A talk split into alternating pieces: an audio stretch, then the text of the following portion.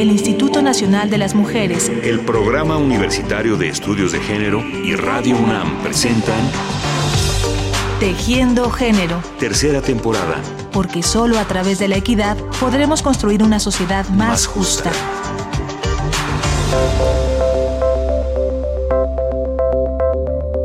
El trabajo digno y socialmente útil es un derecho fundamental consagrado en el artículo 27 de nuestra Constitución para todas las personas de nacionalidad mexicana, tanto hombres como mujeres. El trabajo es una vía de crecimiento y de realización y puede ser la fuente de una gran cantidad de satisfacciones, más allá de las meramente económicas. Pero ¿qué pasa cuando los hombres o las mujeres realizan trabajos que son vistos socialmente como adecuados, lo ponemos entre comillas, para el sexo opuesto? Para el sexo opuesto.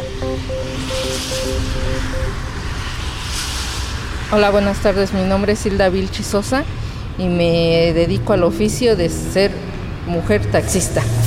Doctor Fernández, presentarse en la sala 45, panteón 4. Mi nombre es Marcio Jiménez Gutiérrez, soy licenciado en enfermería, trabajo como enfermero general en el Instituto Mexicano del Seguro Social y enfermero especialista en el Hospital Regional de Especialidades de Ixtapaluca. Hilda y Marcio nos ayudarán a tejer nuestras reflexiones el día de hoy. Ambos realizan trabajos que no son los más comunes para los hombres y para las mujeres. Hilda es taxista, Marcio, enfermero. A Hilda, las circunstancias de la vida la llevaron a cumplir ese oficio. Marcio tuvo la oportunidad de meditar su vocación y sopesar las opciones laborales para decidir qué licenciatura elegir y cuál especialidad cursar. Ambos cumplen su tarea con responsabilidad y con gusto, convencidos de que están haciendo algo que les satisface, que es muy útil y que les permite obtener un ingreso razonable. Al leer yo el perfil de ingreso y egreso de la licenciatura en enfermería, se me hizo una carrera atractiva que de hecho tiene un amplio campo laboral tanto en el sector público como en el sector privado. Al ingresar a los estudios de licenciatura me di cuenta que tenía determinada afinidad por las áreas críticas. Mi especialidad es enfermería del adulto en estado crítico y me dedico al área de terapia intensiva y urgencias. Decidí tomar este trabajo porque mi marido se quedó sin trabajo. Yo no sabía lo que era este, preocuparme por una quincena porque afortunadamente él ganaba bien y pues me proporcionaba, pues no los grandes lujos, pero sí lo necesario. Entonces el carro que yo traía, yo lo quería mucho porque pues lo tuve de agencia, lo tuve cuidado y mi marido dijo, se van a comprar placas y lo vamos a dar a trabajar. Y le digo, ¿y cualquiera lo va a manejar? No, le digo, mejor yo me voy a ir a tomar el curso. Si lo tomo, pues adelante, me decido a ser taxista. No, ¿cómo crees? Le dije, no, pues sí, ¿por qué no? A un principio me costaba mucho trabajo porque pues yo después de 25 años de que no hacía nada, enfrentarme a, la cuestión laboral y luego en, qué, en qué ramo, ¿no? Dice Hilda que ella durante 25 años no había hecho nada, lo cual estamos seguros de que no es cierto. Lo que ella no había hecho es trabajar fuera de su casa y percibiendo un salario, pero trabajar. Lo que se dice trabajar, claro que lo hacía y mucho. Las mujeres eh, como tal se les ha visto en una posición que son las que deben de encargarse del cuidado de los niños, del cuidado de la casa, del cuidado del hogar, del cuidado de los enfermos. Las mujeres taxistas en la Ciudad de México son muy pocas, representan solo el 1% del total, y según datos de CENFES, el porcentaje de accidentes de tránsito relacionados con ellas es bajísimo, prácticamente nulo. Pues pasa a ser una gran responsabilidad, porque como tú como particular tienes una responsabilidad, pero ya tener un servicio público es doble la responsabilidad que llevamos nosotros, porque es tu persona más el, el pasaje. El examen consiste en una capacitación, uno de pericia y un médico. Los tres los tienes que pasar. Ver la larga fila y ver puro hombre y nada más una o dos mujeres. Pues parece que te miran como bicho raro, ¿no? Porque pues eres dos entre cien. Entonces sí te al pasar se te quedan viendo como si tú fueras de otro mundo cuando pues somos el mismo mundo. Relación de las cifras sobre la enfermería, Marcio nos habló de un 30% aproximado de varones en la matrícula de la carrera en la UNAM cuando él la cursó hace apenas unos años. Y en este caso el problema al que se enfrentan tanto las mujeres como los hombres es al escaso reconocimiento de la complejidad y especialización de su trabajo. Considero que la enfermería sigue siendo una profesión subvalorada. A pesar de que se cree que el trabajo de una enfermera es rutinario, realmente no, y menos en un servicio crítico el hecho de atender a un paciente que se encuentra entre la vida y la muerte, como puede ser en un servicio de urgencias choque o en un servicio de, cuidados intensivos, pues hace que además de la atención que debemos de hacer sea rápida, pues debe de ser eficaz y, eficiente. Por lo tanto, eh, pues yo considero que es una profesión que requiere eh, control del estrés, demasiado conocimiento, capacidad de trabajo en equipo, tanto con los compañeros enfermeras como compañeros médicos y el resto del equipo multidisciplinario, y que pues, requiere una participación activa dentro del mismo equipo. Regresemos con Hilda y veamos cómo es el día de una taxista. Su trabajo se realiza en solitario, aunque con mucha interacción con los pasajeros y las pasajeras. Es muy cansado y al regresar a casa, tratándose de una mujer, es común que todavía se deban concluir las tareas del hogar. Entonces ahorita mi día de trabajo es pararme a las 6, 6, 6 y cuarto, prender el boiler, preparar mi desayuno, a bañarme, arreglarme y salirme a trabajar. Yo no te puedo decir, hoy fue mi día así, yo hoy te puedo platicar mi día y mañana es totalmente diferente por las situaciones que se nos presentan día con día. Todo depende de, de dónde andemos, porque sé dónde salgo, pero no dónde termino mi, mi día de trabajo. Regreso de trabajar y es preparar la comida para el otro día la inseguridad, la discriminación, el acoso, eh, hay mucho acoso en esto, mucho acoso y mucha violencia verbal.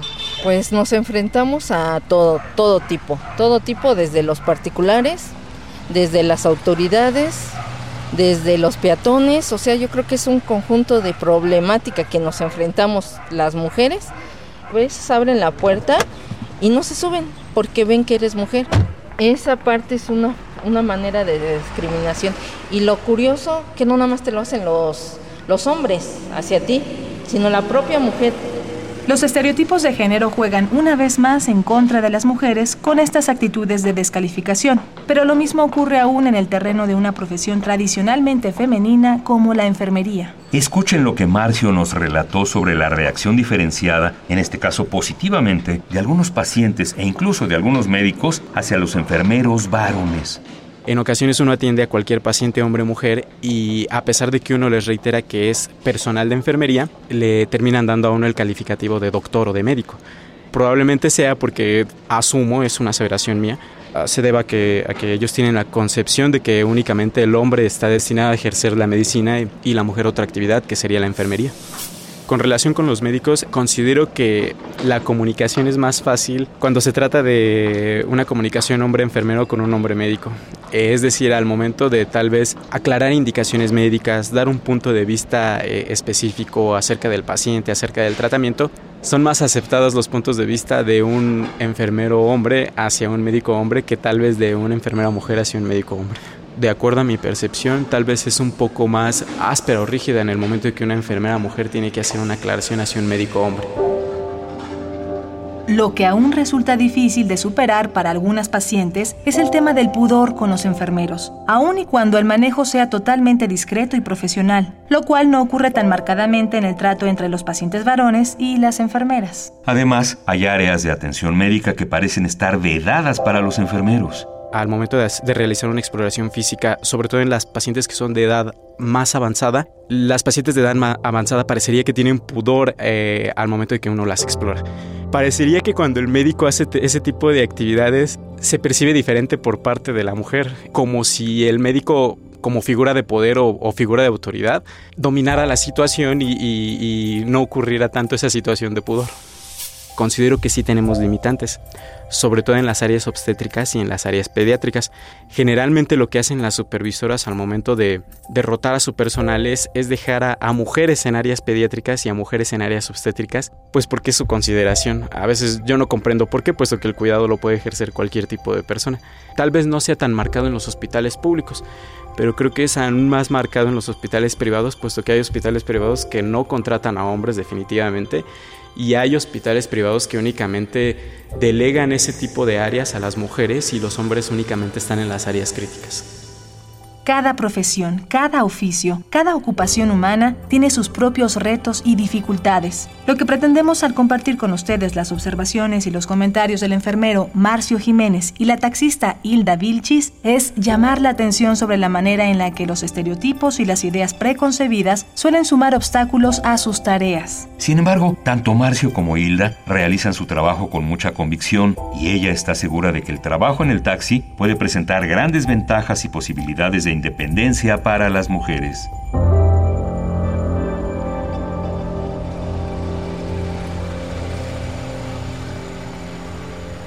Pues la gran ventaja que yo les veo a las compañeras que se quieran este, sumar a este oficio que es tradicionalmente masculino, el que uno es libre de, manejar sus propios horarios. Aquí no hay un jefe que te diga, te quiero a las 8 de la mañana o y vas a salir a las 4. No, aquí uno misma maneja sus, horarios y más si es madre soltera, yo creo que, que le facilita mucho el horario, el poder participar con sus hijos en, las en la escuela, llevarlo, traerlo regresar a tales horas, hacer su, su comida. Yo creo que es un, un, trabajo también muy noble. Entonces, nuestro trabajo sí es complicadísimo, pero yo creo que es un, un trabajo también muy bendecido, porque podemos salir de la casa nada más con tres pesos y nuestro tanque de gasolina y en el transcurso de la tarde regresamos con un centavo para nuestro hogar.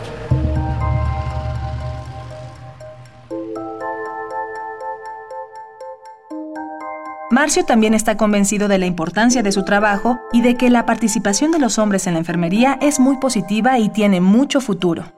Creo que la inclusión del hombre dentro de la carrera de enfermería, en una carrera que es de, ejercicio de predominio femenino, es positiva. De hecho, parecería que somos muy bien vistos dentro de la ejerciendo una, una profesión que es de mujeres. Los pocos hombres que somos, eh, somos muy bien aceptados por parte de las compañeras que son mujeres. Y entre hombres, pues también existe compañerismo o camaradería, como a lo mejor lo existe en otro tipo de, de ámbitos. En ese aspecto, las relaciones con los compañeros, ya sean hombres o mujeres, pues este, son adecuadas y son buenas. Las mismas actividades que puede hacer un enfermero hombre como una enfermera mujer, pues es el mismo. No, hay, no existe alguna limitación eh, cognitiva o alguna limitación física para poder ejercer la carrera y se puede ejercer de manera igual entre ambos sexos.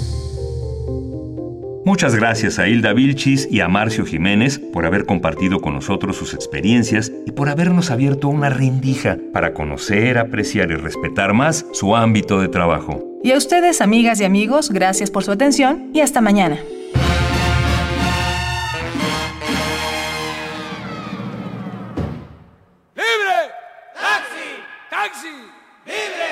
Lo gozo y lo disfruto. Hoy yo vivo del taxi. No vivo a los grandes lujos porque no, el taxi te da, es el día. Si yo hoy no salgo a trabajar, pues no tengo para mañana, ¿no?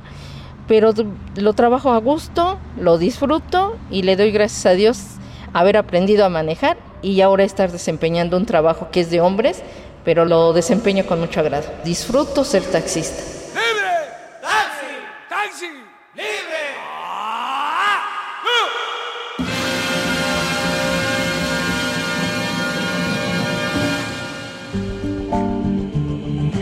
El Instituto Nacional de las Mujeres, el Programa Universitario de Estudios de Género y Radio UNAM presentaron Tejiendo Género. Tercera temporada.